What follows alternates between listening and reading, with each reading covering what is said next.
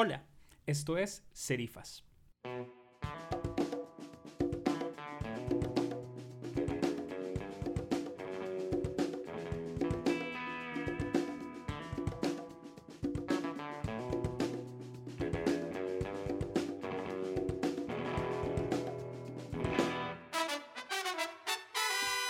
Museólogo Luis Carlos Manjarres y el periodista y editor cultural Camilo Jiménez dialogan sobre las maneras en las que el arte puede censurar y negar los procesos históricos de una sociedad,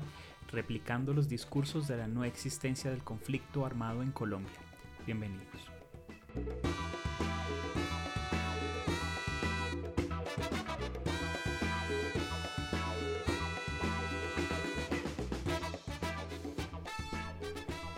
El 2020 iba a ser un año fantástico para Editorial Utadeo en términos de su divulgación y su participación en diferentes circuitos académicos.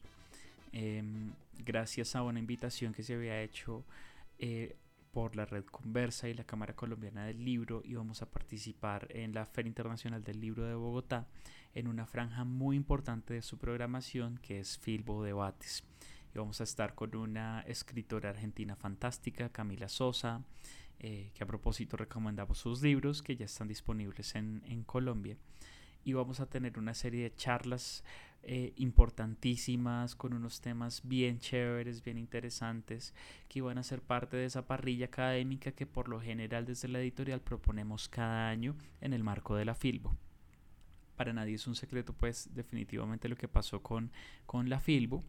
nos cayó encima la pandemia y sin embargo quisimos dejar estos temas para iniciar una serie de charlas que pudiéramos tener con diferentes personas, diferentes invitados, que nos ayudaran a construir o a generar un debate académico, bueno, no sé si tildarlo de académico, pero al menos que tuviéramos eh, en la conversación algunos temas que podían ser importantes no solo para la editorial, sino para la sociedad en general.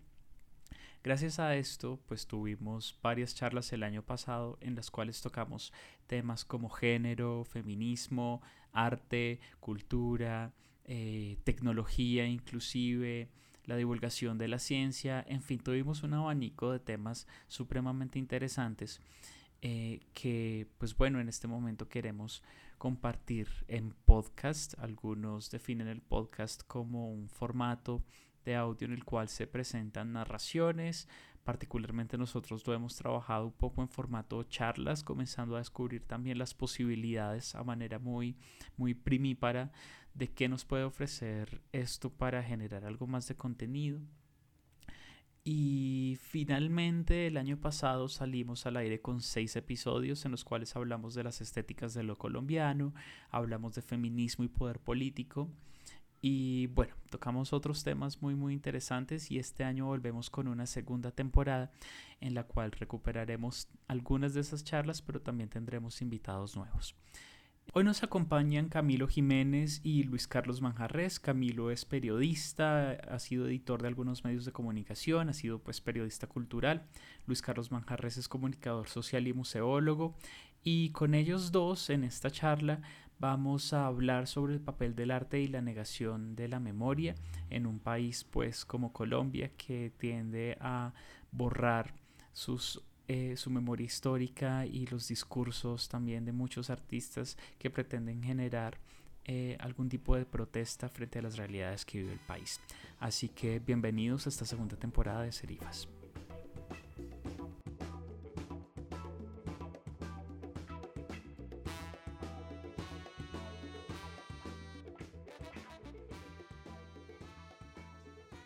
Gracias por la invitación a la editorial de la Universidad Tadeo y a ti, Marcos. Eh, y pues nada, para aquí, estamos aquí para compartir algunas reflexiones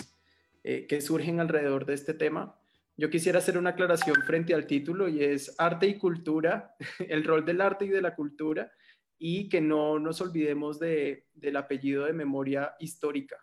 que también hay un ejercicio de, de, borrar el, el, el histórica en, en desde las instituciones también. Entonces, vamos a hablar de eso, el rol del arte y la cultura en, eh, en la construcción de memoria histórica en el país. Muy bien, súper. Pues muchas gracias, Marco, y un gusto verte y hablar contigo, Luis Carlos. Bueno, pues precisamente para ponerle apellido a estas cosas y para contextualizar también y no comenzar a hablar como sin bases del asunto, quisiera hacer esta primera pregunta muy dirigida a eso. Cuando hablamos de hacer memoria y cuando hablamos de hacer memoria histórica particularmente, ¿qué es esto de memoria histórica? ¿De qué estamos hablando y por qué hacer memoria histórica y para qué? Eh, bueno, pues construir memoria histórica en este país eh, es un acto político y es una práctica eh, social que en el marco del conflicto armado también ha, ha sido una medida para, para sobrevivir en medio del conflicto armado, ha sido una, medida para, hacer denuncia, pero también la memoria es un campo de, de tensión que se construye y en donde se busca dar voz a las voces silenciadas y oprimidas y busca como transformar esas jerarquías y desigualdades y exclusiones sociales que se da el relato eh, hegemónico de la historia o el relato oficialista de la historia. Entonces, eh, yo quisiera, pues sería chévere dividirlo en, en, qué es memoria y pues la memoria es, es eso, es, un, eh, es, es, una práctica social y, y, y, un acto político que en Colombia se usa para sobrevivir en medio del conflicto armado. Bueno, digamos que a mí me parece muy interesante que de arranque, Luis Carlos, introduzcas aquí rápidamente la política, o la faceta, la dimensión política de todo esto. Y a modo de un pensamiento que sencillamente pongo aquí para que vayas, Marco, tú desarrollando las preguntas en la dirección que quieras, em, es que yo siento que muchas veces, eh, en medio de todas las manipulaciones que se intentan dar, pues sí, se, se, logran desarrollar a través de diferentes plataformas de comunicación. Hay una muy típica y es eh, la, la, aparente preocupación de muchas personas por no politizar, ¿sí? Eh, no, no, politicemos este discurso, este debate, no politicemos el COVID, no politicemos la memoria, Em, y pues eso, pues primero que todo, eso es, un problema de conceptos gravísimo que hay aquí en, en nuestro discurso público. Es absurdo, de hecho, que pidan que no politicemos, siendo que ya solo, ya solo el ejercicio deliberante, o sea, de deliberar es un ejercicio político. Em, y pues si es político todo lo que se puede desprender de ahí. Y pues es además un ejercicio, una, cosa, pues me parece a mí, como les digo, manipuladora y absurda porque si, lo, si de lo que se trata con el no politicemos es no volvamos algo banal y no volvamos algo trivial, pues eso es precisamente lo que están intentando a la vez decirnos quienes saben que están manipulando. Y es decir, si va a meter política aquí, usted es banal, usted es trivial, usted es secundario, usted no debería estar participando de esta discusión. Y en asuntos de memoria... Eh, es, es de memoria y de historia, es lamentable que muchas veces intente sacar lo político. Sí, creo, creo, que el aporte que, que, que haces, Camilo, es, es, muy importante porque pues tenemos que pensar también en cómo se construye la memoria histórica y de dónde viene el concepto. Em, y eh, al trabajar con memoria, pues estamos trabajando con memorias individuales, estamos trabajando con memorias colectivas como fuentes dinámicas y como medios para documentar o interrogar el pasado, pero también para entender el presente y para imaginar o transformar un futuro. Y es un ejercicio político, eh, el hacer memoria eh, colectiva y hacer memoria histórica es a su vez un ejercicio político, social, cultural y histórico eh, sobre qué recordamos, cómo recordamos, qué olvidamos y cómo olvidamos, y también sobre las intenciones que hay detrás de los ejercicios de, negación de, lo acontecido, de qué pasó, a quién le pasó y por qué le pasó. Entonces creo que eh, es necesario construir memoria para, para tener unas bases sólidas, incluso para poder eh, participar, documentar, opinar eh, y construir un criterio democrático sólido como sociedad, que eso es algo como fundamental. Sin memoria histórica no hay democracia.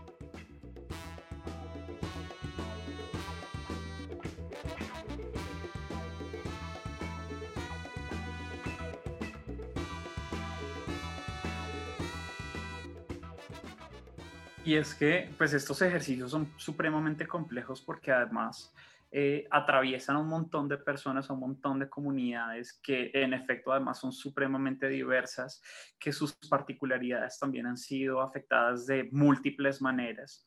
Y, pues bueno, digamos que va mucho más allá de un proceso que puede ser simplista o que puede pintarse o dibujarse de una manera como tan, tan simple o tan llana, cuando los procesos que hay detrás son mucho más complejos, ¿cierto? Sí, yo creo que eso también nos, nos, nos lleva al, al, por qué construir memoria.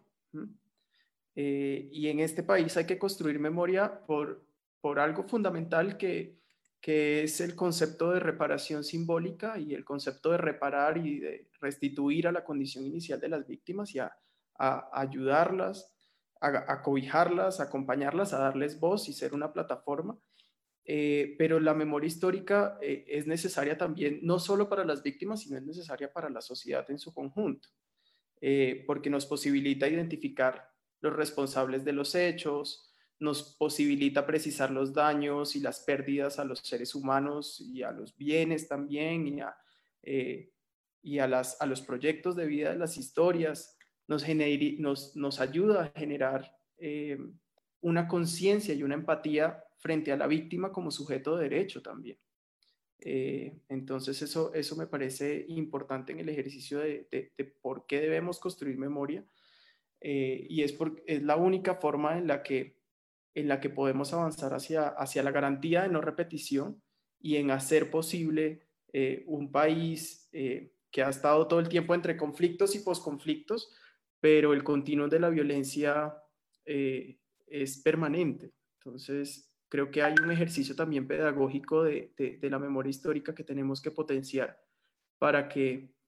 eh, no seamos las mismas con los mismos hablando o, se queden las víctimas hablando solas, eh, sino que haya una apropiación social de, la memoria histórica para que esto no vuelva a ocurrir y podamos aprender de ella. Luis Carlos, y en ese sentido, em,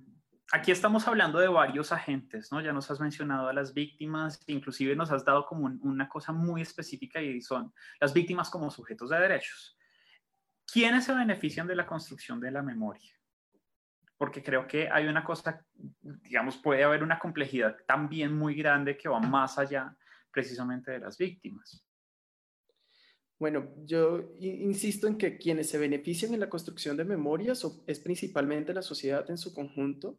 Em, aunque los procesos de reconstrucción de memoria son ejercicios que ayudan a, las víctimas eh, a generar procesos de duelo, de catarsis, eh, a no morir de, pena moral incluso, eh, a remover el pasado, pero también a, recobrar un, derecho y es el derecho al buen nombre,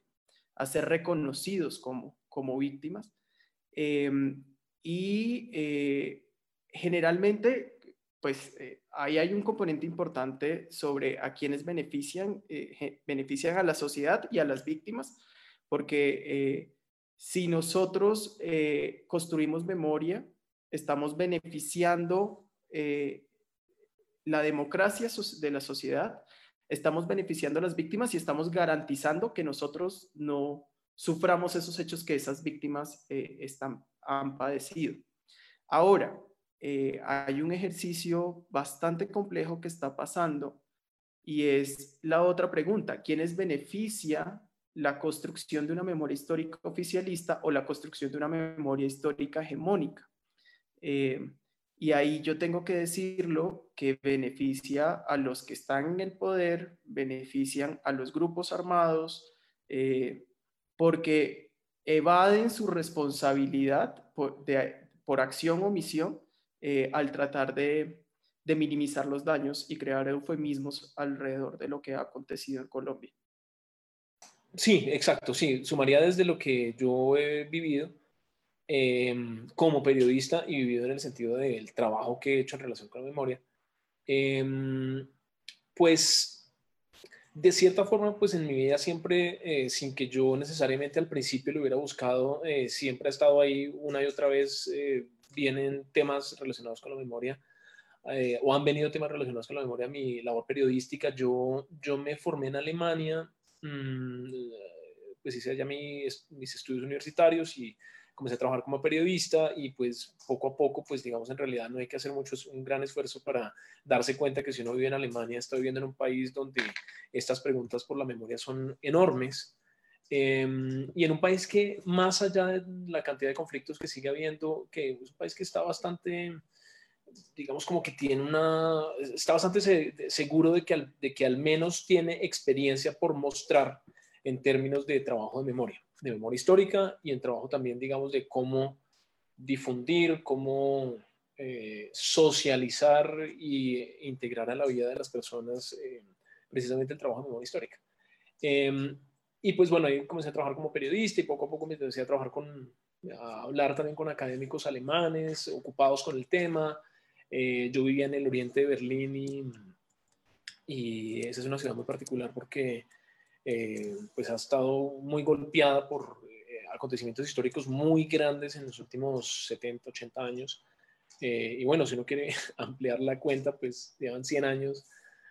atravesados por, de nuevo, acontecimientos históricos muy fuertes que han cobrado muchas víctimas, que han implicado mucha violencia. Y también, digamos, no es muy lejano el último acontecimiento pues, grandote que, como ustedes saben, fue la división de Berlín en dos, en dos ciudades, eh, que a la vez era una división en dos comunidades y una división pues que acabó con muchas familias, acabó con muchas eh, emocionalidades, que transformó la mirada que tenía la gente de su sociedad y pues sobre todo que además implicó unas cosas duras dentro de cada una de sus sociedades y sobre todo y me refiero a la, del la Berlín Oriental y era la, el hecho de que muchos berlineses orientales eran observados por sus vecinos, sus amigos, familiares y demás, y después se cae el muro eh, y deben empezar a convivir con, pues, con el vecino que era el que los espiaba. Y después empezó a haber además ejercicios o digamos como momentos muy importantes el trabajo de, de memoria y de una cosa que ellos llaman que es la, eh, la elaboración del pasado, ¿sí? que eso para ellos es un concepto muy importante casi que cuando uno está en Alemania viviendo, la gente no habla de memoria como lo hacemos acá en Colombia, sino habla sobre todo de eso, elaboración del pasado. Em, estoy traduciendo como literalmente, no sé cuál sea de pronto el concepto que se use en Colombia para hablar de ese tipo de procesos, pero elaboración del pasado quiere decir, ¿qué hago yo para aceptar que aquí hay un tipo que me espió durante muchos años eh, viviendo en mi mismo edificio y además, ¿qué hago yo para tener acceso a esos documentos de espionaje que esa persona, eh, que esa persona recogió. Pues en algún momento abrieron todas las puertas de los archivos de servicio secreto y de espionaje de, Berlín Oriental. Y bueno, hablo de esto es porque es algo que en algún momento viviendo en esa ciudad empecé a, empecé a darme cuenta que esto no solamente es un tema académico, tampoco solamente es un tema de medios, tampoco solamente es un tema que esté relacionado con la Segunda Guerra Mundial y Hitler y el nazismo, sino que esto es un tema más reciente y está entre la gente y está determinando la forma como las personas se relacionan con otras. Después ya entonces volví a Colombia, yo volví aquí a vivir hace ocho años y pues bueno, pasé de ese contexto a este contexto. Em, volví muy poco después, arrancó el proceso de paz de Juan Manuel Santos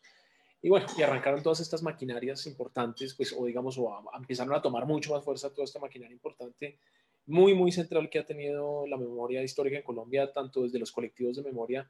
como desde el Centro Nacional de Memoria Histórica. Em, y algo, y con esto ya cierro mi respuesta larga o mi aporte largo, es, y algo que sí me marca, que, donde sí he sentido una diferencia muy marcada, es que aquí no, todavía al menos eh, en términos bien generales, no hay una conciencia de que debamos elaborar el pasado y convivir con la memoria. Porque está la memoria histórica y están los resultados de la investigación académica que arrojan, pues que se arrojan, pero creo que todavía hay desafíos muy grandes en la pregunta de qué hacer con esa memoria, ¿sí? Cómo integrarla en nuestras vidas, eh, casi que en términos de convivencia. Entonces yo creo, desde los medios de comunicación, eh, yo creo que ahí es donde uno tiene que instalarse más allá de tener fuentes, más allá de hacer una buena entrevista una y otra vez con investigadores y demás, y más allá de sacarle los trapos sucios a Darío Acevedo eh, en, revistas culturales y lo que uno quiera, em, yo creo que un trabajo, digamos, de comunicación social que sí es fundamental es el de lograr a través del periodismo em, instalar en las personas las preguntas fundamentales por la convivencia con la memoria.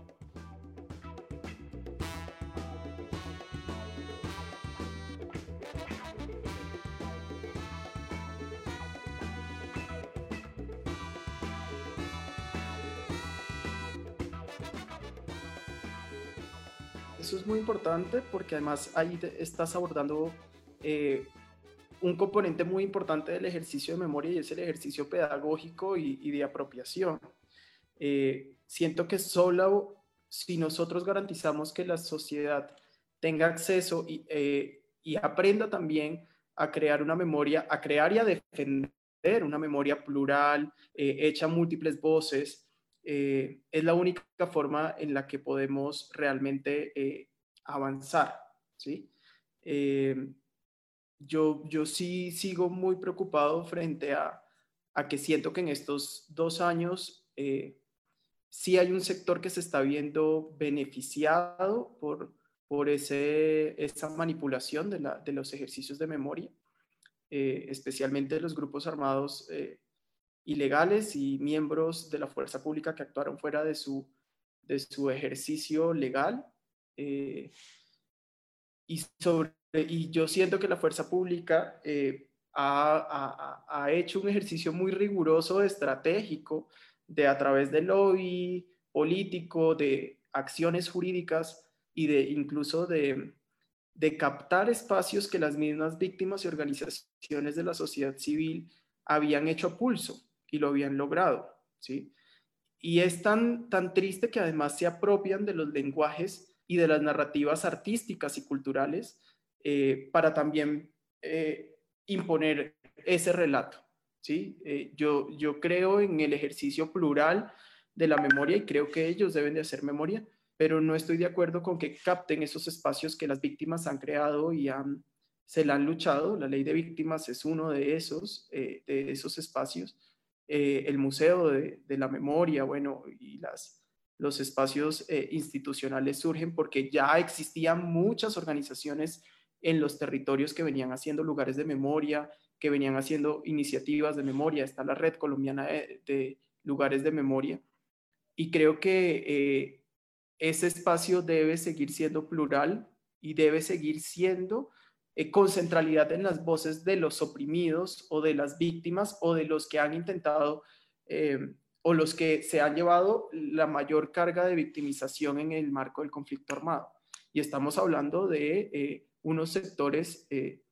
especiales, eh, sindicalistas, eh, personas de izquierda, pero también campesinos, afros, indígenas. Esas son las voces que,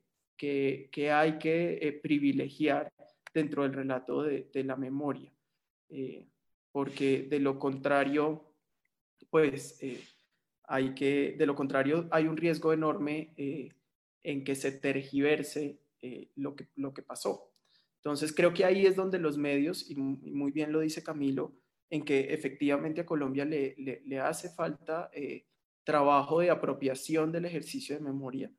eh, y defender la memoria que ya está construida y resignificarla eh, y hacer otras cosas y, y, y, continuar con ese ejercicio. Ahora, es difícil porque en Colombia no solamente hay que construir memoria, sino también hay que protegerse protegerse, eh, defenderse de eh, romper el temor y el miedo, eh, estar seguro. Es, un contexto muy complicado para el ejercicio de memoria y pues lo estamos viendo incluso con, con los líderes, ¿no? Con el asesinato de líderes que muchos llevan también procesos de memoria en sus territorios. Entonces, quería dejarlo por ahí. Yo insisto en que lo importante es que entendamos que las memorias no es solo para las víctimas, que la memoria es un ejercicio social, que es un ejercicio que debe ser aprendido y apropiado por todo el conjunto eh, y que quienes se benefician, si se hace un ejercicio de memoria democrático y pluralista, eh, es la sociedad en su conjunto.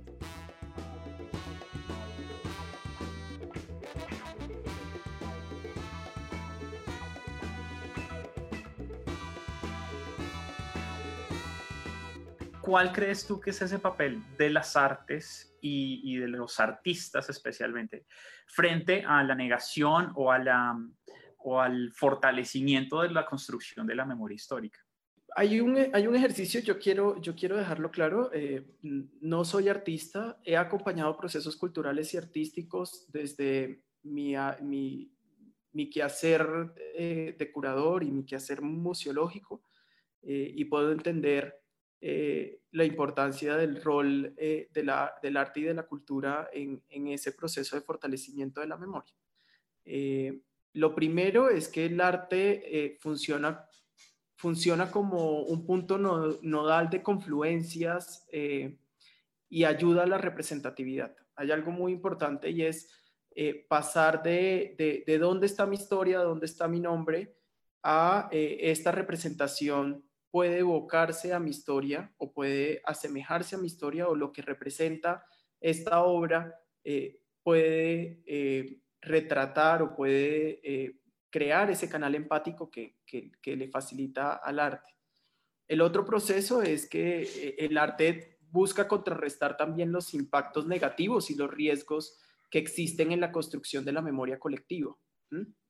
eh, que ya, ya, ya lo podemos eh, hablar más adelante, y es que en los ejercicios de construcción de memoria hay riesgos de, de, revictimización también en la forma en la que se representa. Justamente ayer por toda este, esta controversia que hubo en torno a,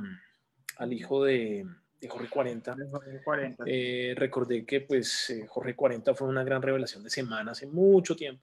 y pues también como todo el detonante de la, de la parapolítica,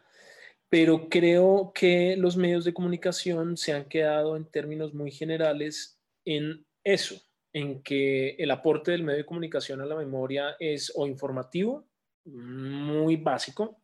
o informativo desde el punto de vista de la denuncia. Es decir, la memoria nos es un insumo, como dicen los periodistas, como un, una, es una fuente de grandes chivas, ¿sí? Y eso está, eso, eso, eso digamos fue algo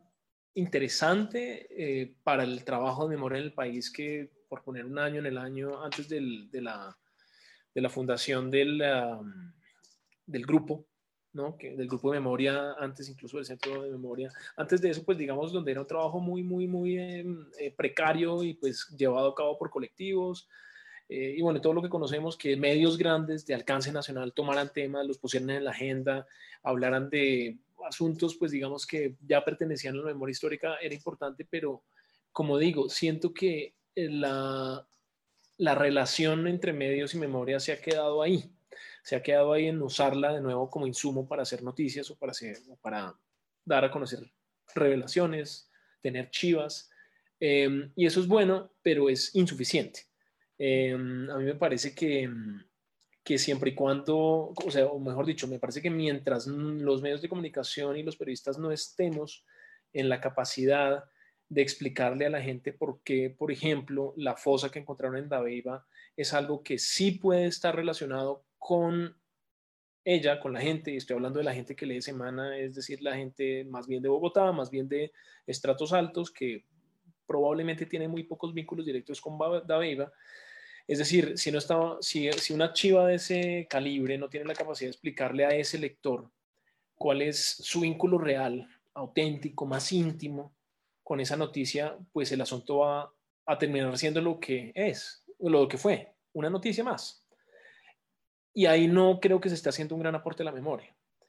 Eh, entonces yo creo que hay algo en el lenguaje no, hay algo en la forma, hay algo en la forma de trabajar del periodismo, en las herramientas y la forma como esas herramientas producen noticias, hay algo en el lenguaje y hay algo también en la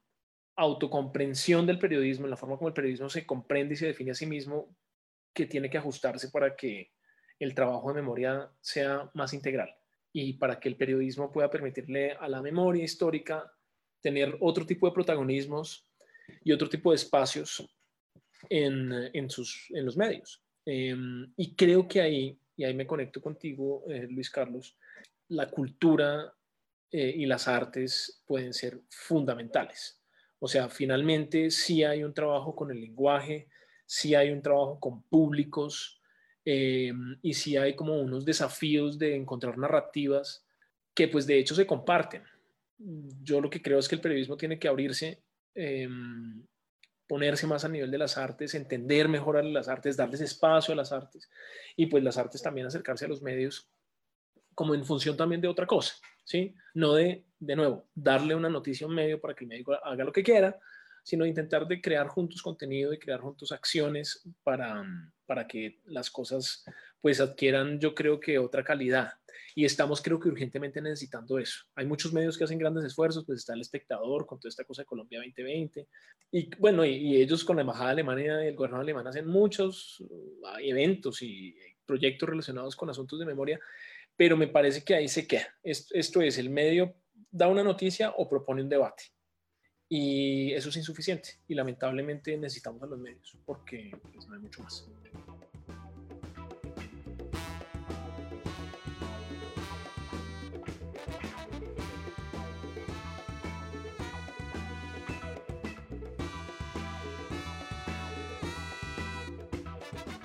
Tú has dicho una cosa que me queda sonando mucho y es que el periodismo se queda un poco como en la denuncia o en la chiva y ya está, y no baja esa, esa gran noticia o ese gran acontecimiento pues a, todo el mundo y, aquí, y de la manera en que realmente esa noticia o ese hecho puede afectar a esas, a esas personas.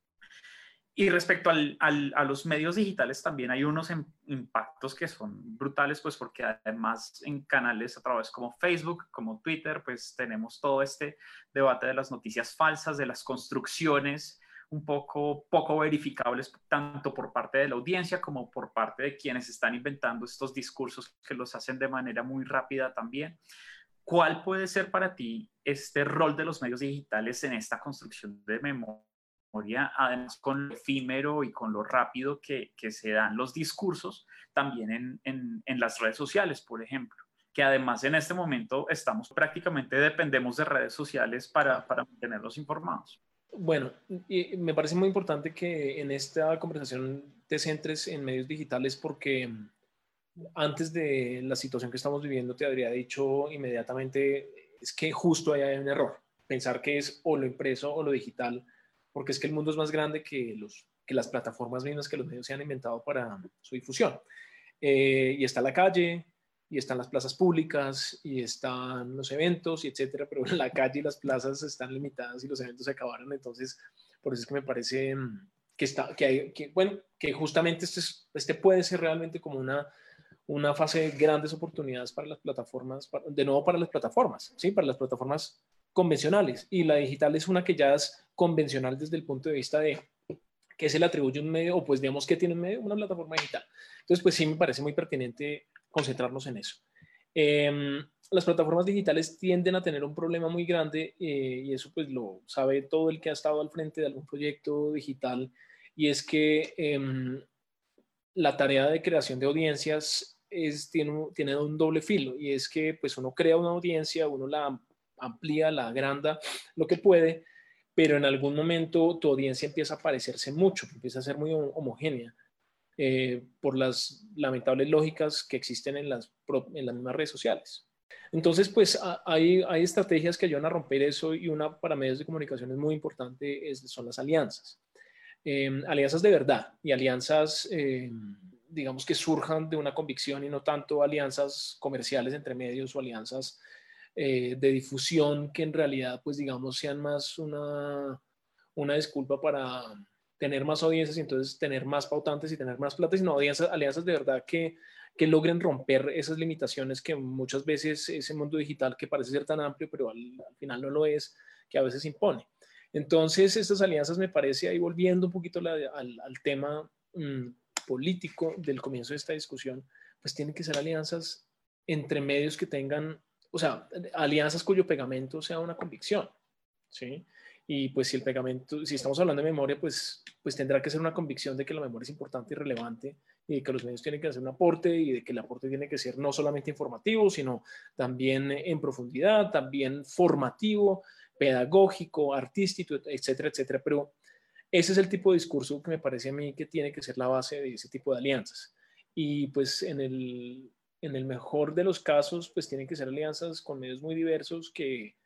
aseguren que uno realmente está uniendo muchas audiencias. Y pues de todas maneras, esta situación que estamos viviendo, pues digamos, a la, mediano y largo plazo, pues no nos va a permitir estar encerrados en casa todo el tiempo. Algún día volveremos a las calles y a las plazas y de otra forma, además, pero volveremos a ver el mundo fuera de nuestras casas y me parece que eso tampoco hay que olvidarlo, el poder que puede tener la visibilidad, la visibilización de contenidos relacionados, en este caso con la memoria,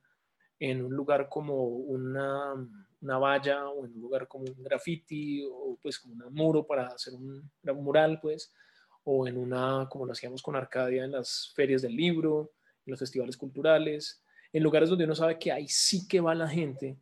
que de pronto no me está escuchando, ¿sí? Y en lugares y situaciones donde va la gente con una mayor disposición de escucha eh, que la que a veces tienen eh, no sé, estando en sus casas ocupados de otras cosas o estando en redes sociales, que es algo que creo que también se ha visto y está probado por estudios que se han hecho y es que las personas en redes sociales no están necesariamente escuchando. ¿sí? Em, entonces, pues hay que ser muy audaz, hay que ser muy abierto y hay que estar también como periodista dispuesto a sacrificar o a darle un nuevo significado al menos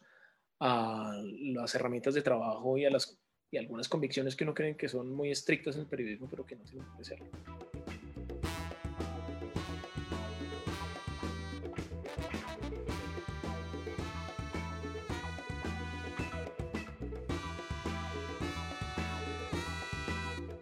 Luis, yo quisiera preguntarte, ya que Camilo habla un poco como de, llegar a, estas, a unas audiencias mucho más fuertes, masivas, y, y hay un ejemplo particular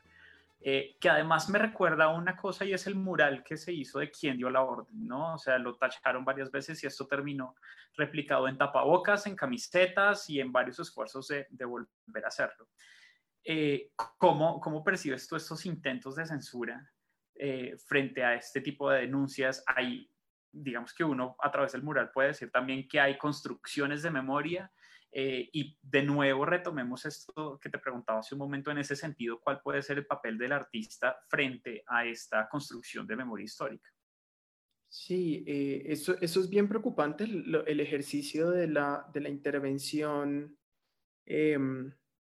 jurídica que puede existir alrededor de la construcción de, del arte y, de la, y del arte relacionado con, con temas de memoria. Eh, porque eso le, restaría sentido eh, al, arte eh, como legado testimonial también, ¿sí? y al arte como el aporte que tiene el arte en la construcción de la verdad. Y me preocupa un poco que, que terminen siendo los abogados y los jueces quienes decidan por criterio jurídico lo que deba circular eh, o no, ¿sí? Eso, eso es un riesgo. Eh, creo que algo, si bien las víctimas vienen trabajando con ejercicios de construcción de memoria a través de lenguajes artísticos, lo hacían también escapándose em, de, de las deficiencias del, sistema judicial, ¿sí? Es decir, escapándose también de, de la justicia como maquinaria que posibilita eh, la impunidad frente a sus casos. Entonces, eh, para eh, evitar, por decirlo de alguna manera, la censura o el, o el, o el, o el, juicio de, difamación, porque no hay, hay, dificultad también en, en, encontrar las pruebas, se buscaban otros lenguajes. y esos lenguajes son, son válidos y deben mantenerse en autonomía, en, en independencia, como ejercicios de memoria y hay que protegerlos. Creo que al final de la historia lo que pasó con el mural de, de quién da la orden es, es un ejemplo de, de, apropiación social de la memoria y de apropiación social de, de cómo la gente resignificó y cómo eh, en redes también ahí conectando eh, también el rol de las redes para crear, circular, distribuir y construir memoria. Eh, y, eso pudo seguir confluyendo hay algo muy importante y que también, pues volviendo al tema del, rol del arte dentro de los ejercicios de memoria, y es que, es que el arte puede nombrar lo, inaudible, es decir, puede hacer audible lo, ya dicho, por decirlo de alguna manera. Eh, puede resignificarlo y, uno puede acceder a una memoria eh, a través, eh, resignificada en una canción, resignificada en un alabado, resignificada en una obra de teatro o en una pieza plástica. Hay algo también importante que flexibiliza o que, que es el rol importante del arte en la memoria, y es que la memoria no puede quedarse en lo textual o no puede quedarse solamente en las esferas cognitivas y textuales únicamente, porque son prácticas eh, que están, que, o sea, cada sentido tiene, tiene su ejercicio de captar la memoria. Hay memorias auditivas, hay memorias visuales, hay memorias tácticas, y lo que hace eh, el arte es ampliar eh, justamente, crear canales empáticos para hacer una pieza sonora, una pieza audiovisual, performática o instalativa. Em, entonces, eh, creo que eh, el, arte debe seguir manteniendo su autonomía y su, espacio, debe seguir siendo un proceso de construcción y un proceso por medio del cual se pueda dar testimonio, eh, se pueda construir y pues además de eso están todos los procesos terapéuticos que acompaña el arte durante la creación, ¿sí? Eh, que eso también es un rol fundamental frente al apoyo psicosocial de las víctimas. el arte debe mantener su autonomía, ¿cierto? Pero ¿de qué manera se mantiene esa autonomía cuando además alrededor hay un montón de intereses más fuertes que otros para que una de estas verdades o, bueno, digamos de los hechos que se han construido prevalezcan. Eso por un lado. Y por otro lado, eh, lo que me queda rondando son esos dilemas éticos que puede tener o un artista o en el caso de los medios, evidentemente los medios, o, inclusive, em, pues tú eres museólogo, inclusive instituciones como los museos, que son pues además los encargados de, de transmitir también a un público que puede ser mucho más amplio. Entonces, yo no sé si puedas ayudarme como a dibujar un poco estos dilemas éticos que pueden ocurrir ahí. Sí, realmente en, el tema de los ejercicios de, la representación de la memoria histórica, eh, siempre habrán dilemas éticos complicados, ¿sí? Eh, y ahí la manera más efectiva para poder saldar esos dilemas éticos es trabajar de la mano de las personas o de, las víctimas y de los sobrevivientes que vivieron los hechos que son los, eh, los que tienen el patrimonio oral eh, de lo sucedido. Em, y sí, efectivamente, hay muchos dilemas. Por ejemplo, hay, hay, una discusión muy fuerte frente a la instrumentalización del testimonio para poder entrar dentro de los circuitos de mercado del arte. Es decir, la instrumentalización de las víctimas para poder circular, para poder vender su obra en, grandes ferias. Eh, eso, eh, eso evidentemente representa un, dilema ético para, los artistas que lo, que lo hacen o, los que se posicionan a través del testimonio y sobre todo cuando su relación no es genuina con la comunidad o no es un proceso. Debemos al menos en el ejercicio de la del arte para la memoria histórica o de ejercicios artísticos que toman eh, la memoria como base, deben ser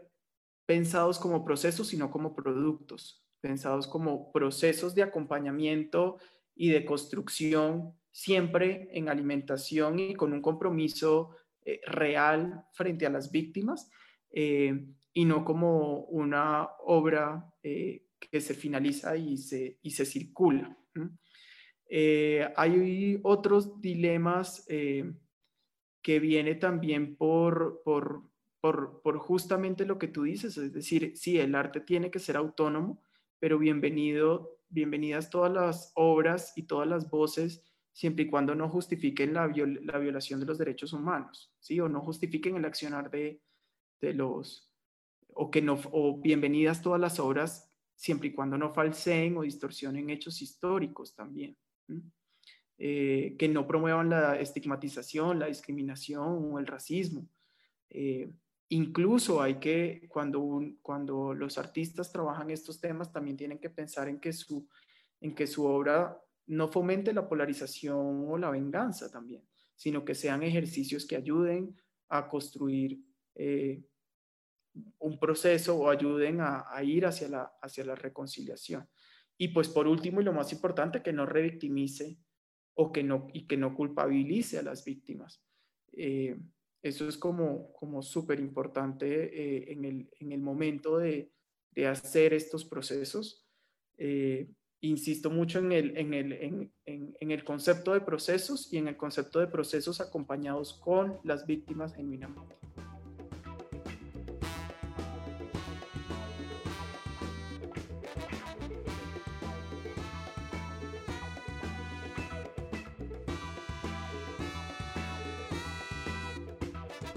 Camilo, quiero entonces girar un poquito la pregunta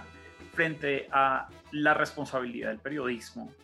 Eh, la responsabilidad, no, discúlpame, los dilemas éticos también que puede tener el periodismo. Pensando un poco en esta generación también de, de, de nuevos periodistas que en este momento se están enfrentando a unas coyunturas bastante particulares en el país que son además bien fuertes en términos históricos, en términos eh, políticos, eh, en lo inmediato en términos económicos. Si tú estuvieras frente a un periodista joven que estuviera viendo este panorama o, digamos, inclusive esta charla y que se, interesase por, por los medios culturales o, o inclusive un poco, o sea, se me viene a la cabeza lo que está haciendo inclusive 070. Em, pero quisiera que tú mencionaras o dibujaras un poco desde tu posición de editor cultural y de periodista cultural esos dilemas éticos a los que puede enfrentarse el periodismo. Ok. Em, bueno, quiero, pues digamos, quiero darte una perspectiva, no sin antes decir que es una perspectiva que me parece que aplica para cualquier área del periodismo. Em, no, hay, no, hay, no hay debates en mi opinión, no hay debates propios, periodísticos propios del periodismo cultural o periodísticos propios del periodismo político o económico. Eh, esto, es un solo, esto es un solo oficio, una sola profesión, con unas solas reglas de juego, y son pocas, afortunadamente, porque el periodismo en términos generales está marcado en un derecho constitucional a la libertad de expresión. Entonces, em, a mí me parece que los dilemas éticos del periodismo se resumen a cosas muy básicas. Eh, y es la pregunta hasta qué punto estoy, estoy engañando a alguien o no. Estoy engañando a mis lectores o no. A mis lectores o a mis espectadores o a mi público o no. Estoy em, incitando a la violación de derechos humanos o a la, o a la comisión de actos de violencia. Em, y tres, estoy siendo transparente, no, porque es que hay una cosa que es mentir, pero otra cosa es ser, no ser transparente. Y eso es, creo, me parece que es como un tercer punto muy importante. Estoy siendo transparente frente a mi público, frente a mis colegas. Em, y me parece que si uno toma esos tres asuntos eh, y los incorpora en su formación, y yo creo que eso es una cosa que debería intentar hacer todo periodista en formación, uno tiene muy buenas bases para poder trabajar. Eh, lo que pasa lamentablemente es que, uno, esto no se enseña lo suficiente porque es que es difícil enseñarlo, pero, pero tiene que haber espacios para que esto se aprenda, se discuta, sobre todo se aprende en la discusión, porque pues uno discutiendo lo que hace es volverse más capaz y más inteligente. Y un periodista que está discutiendo, en, pues que está en un espacio de liberación hablando sobre estos temas, pues está volviendo mejor periodista. Em, pero lo que pasa es que no hay esos, no hay esos espacios en los, en los lugares de formación y en los medios, este no es el debate. ¿sí? O pues estoy generalizando, por supuesto, hay medios, ya hoy vimos como Cecilia Orozco salió públicamente a decir que no se iba a retractar de unas afirmaciones que hizo sobre Abelardo de la Estrella, que no se iba a dejar intimidar y que no se iba a dejar quitar su derecho a la libertad de expresión, me parece magnífico y estoy seguro que ella en Noticias 1 eh, todas las semanas o cada vez que puede da un debate ético pero los debates éticos no son el día, día de los medios en Colombia y eso es un problema enorme, enorme, enorme, enorme. Hasta que, por ejemplo, ese problema no se resuelva, no va a haber mejores medios. Entonces, yo lo que le diría a un periodista de información es que se concentre en eso. ¿sí? Ya después va a aprender a escribir o a editar bien o a hacer grandes videos y después va a aprender de podcast y todo eso y eso va a venir, eso es añadidura realmente. Aquí lo que está en juego siempre es unos pocos muy básicos principios éticos que están todos orientados a decir, por un lado, el periodismo es em, un deber con la ciudadanía, dos, el periodismo es un deber eh, frente al poder y es el deber de hacerle o exigirle em, eh, eh, transparencia y legalidad y rendición de cuentas. Y en tercer lugar, el periodismo también es un deber de ofrecer espacios, ¿sí? Y de abrir espacios de comunicación y expresión. Entonces, yo creo que quien se concentre en eso y que tenga, quien tenga eso como una convicción permanente durante su carrera, va a estar en un mejor lugar o al menos un lugar más digno que otros periodistas. Em, y, ya, en términos más específicos de periodismo cultural, yo diría, eh, no olviden, si hay estudiantes o periodistas de formación escuchándonos, no olviden em, que el periodismo cultural puede ser tan grande como la cultura misma. Em, y puede también tener las ambiciones que cualquier representante de la cultura, es decir, todos podemos tener en la vida. Eh, el mejor periodismo cultural posible es un periodismo cultural que atraviesa todos los ámbitos de la vida porque finalmente le está hablando a preguntas muy profundas sobre nuestra identidad, sobre nuestra construcción de sociedad y de nación, eh, sobre nuestra relación con el pasado, sobre nuestros sueños de progreso y de futuro y,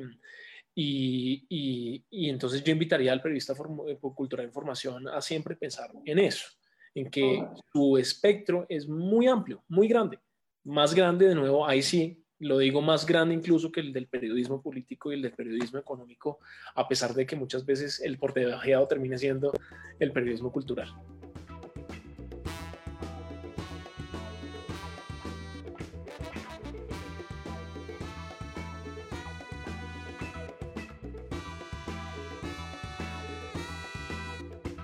¿Cómo los medios y el arte prefiguran o muestran posibilidades de un país distinto? cómo instalar la esperanza. La segunda creo que es muy complicada, pero, pero ¿cómo creen esta primera, cómo se podría resolver?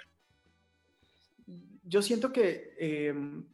las víctimas que trabajan con procesos artísticos y culturales lo hacen todo el tiempo, desde su capacidad de reconciliación, eh, desde sus mensajes de esperanza, y yo siempre lo dije cuando, cuando, cuando trabajaba sobre estos temas. Si ellas no se rinden, quiénes, quiénes somos nosotros eh, para, para, rendirnos. Eh, si ellas aún bailan, cantan, crean eh, y defienden su memoria, nosotros debemos acompañarlas, difundir, apoyar, proteger todos esos procesos y eso ya me hace a mí pensar en un país distinto.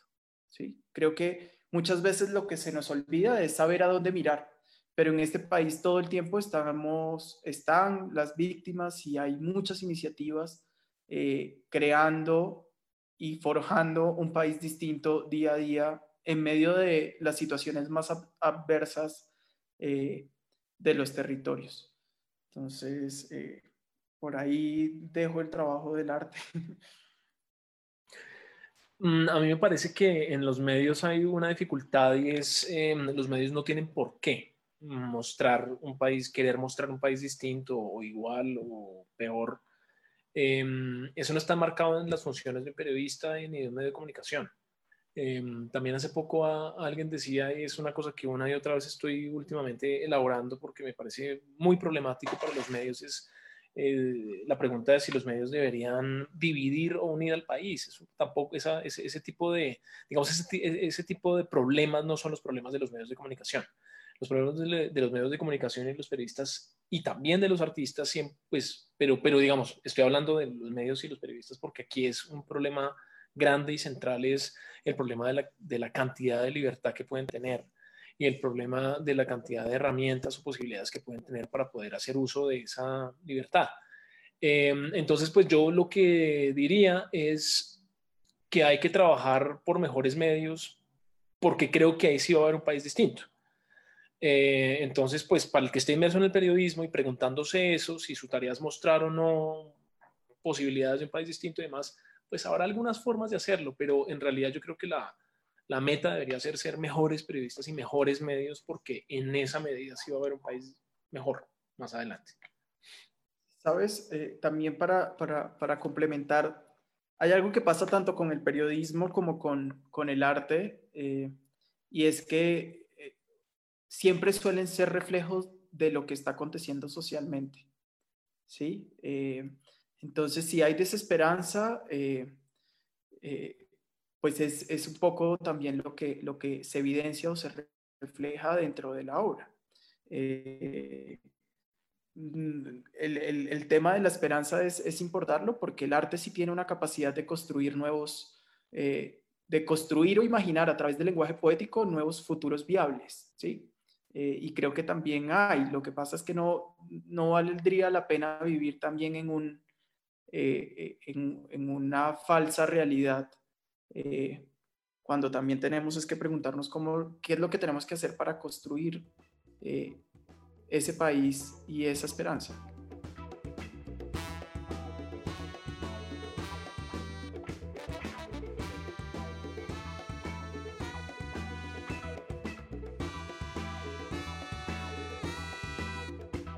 Me, me, queda sonando como una pregunta final para, para ir cerrando la charla y es,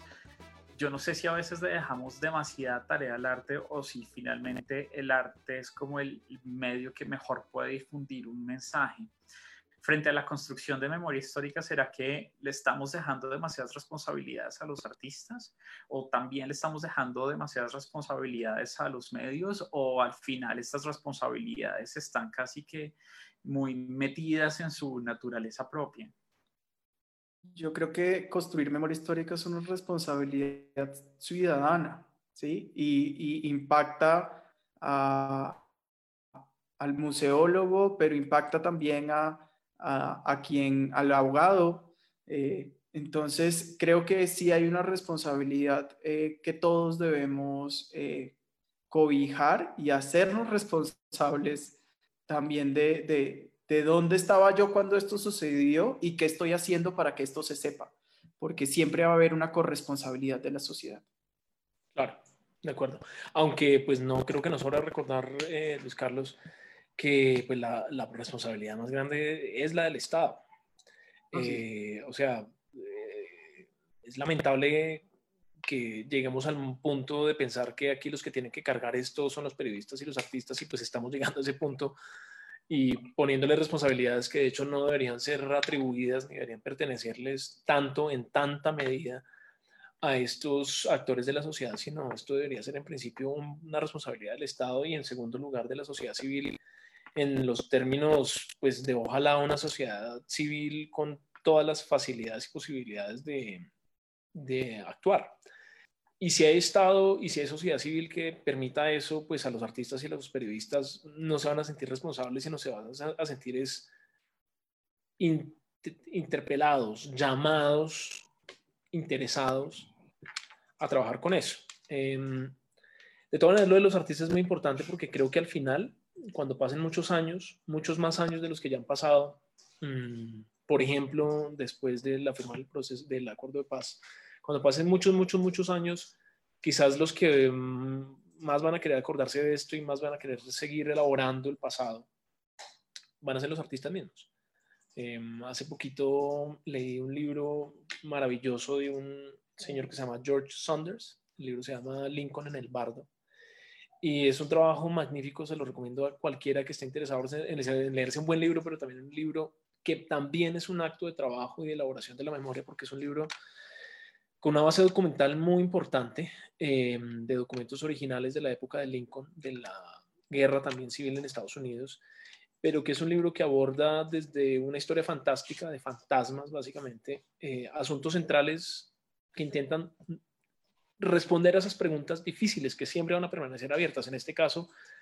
¿por qué Lincoln, siendo quien era y demás, mandó de todas maneras a la gente a la guerra y por qué se echó sobre sus hombros la responsabilidad por víctimas y eh, estragos, pues digamos, en la sociedad, etcétera, etcétera. Entonces, eh, y esto pues es tantos años después de la existencia y la muerte de Abraham Lincoln y tantos años después de la, de la guerra civil en Estados Unidos. Entonces, em, y pues lo hace un escritor, un escritor del que uno no esperaría quizás eso. Entonces, em, este es un tema para largo y yo creo que se trata, como ya lo hablábamos contigo, Luis Carlos, de convivir, de saber convivir con ello, con la memoria y estar listos y saber que una y otra vez vamos a, en el momento menos esperado, encontrarnos la de frente, encontrarnos sus grandes preguntas de frente eh, y que tenemos que estar cada vez más listos a responderlas, si queremos. Sí, yo, estoy totalmente de acuerdo eh, frente, al, frente a la responsabilidad del Estado, sobre todo en los procesos de reparación simbólica, que en mi opinión en este momento se están viendo eh, bastante fracturados y bastante amedrentados, eh, porque hay mucho de lenguaje simbólico y de contenidos simbólicos que se pueden leer como grandes revictimizaciones y que, en mi opinión, no son, no son aleatorias, son, son estrategias para eh, sentirnos derrotados. y ahí también, pues, quisiera dejar el mensaje frente a necesitamos periodistas y necesitamos artistas y necesitamos una sociedad crítica y eh, resistente para sobrevivir a esto. Pues Luis Carlos, Camilo, muchísimas gracias por eh, habernos ofrecido este espacio, por haber estado con nosotros durante este, este ratico y en efecto yo creo que la conversación va mucho más para largo y creo que tiene más aristas de las que logramos presentar aquí y pues ojalá podamos volver a encontrarnos y tener otro espacio para seguir hilando un poco más fino desde estos dos campos que en algún momento además se encuentran por, pues, por, un, por un mismo canal. Y pues a todas las personas que nos estuvieron acompañando, muchísimas gracias. Eh, sigan conectados a las redes de la universidad, en utadeo.edu.co, a las redes sociales de la editorial, Editorial Utadeo. Y pues nada, gracias a todos por estar aquí. Muchas gracias. Chao. Gracias. Chao. Serifas es un podcast de Marco Giraldo Barreto para Editorial Utadeo, con música de Ikero Shakedown y su canción Penny the Snitch bajo licencia Creative Commons 4.0. Twitter arroba tulito primero.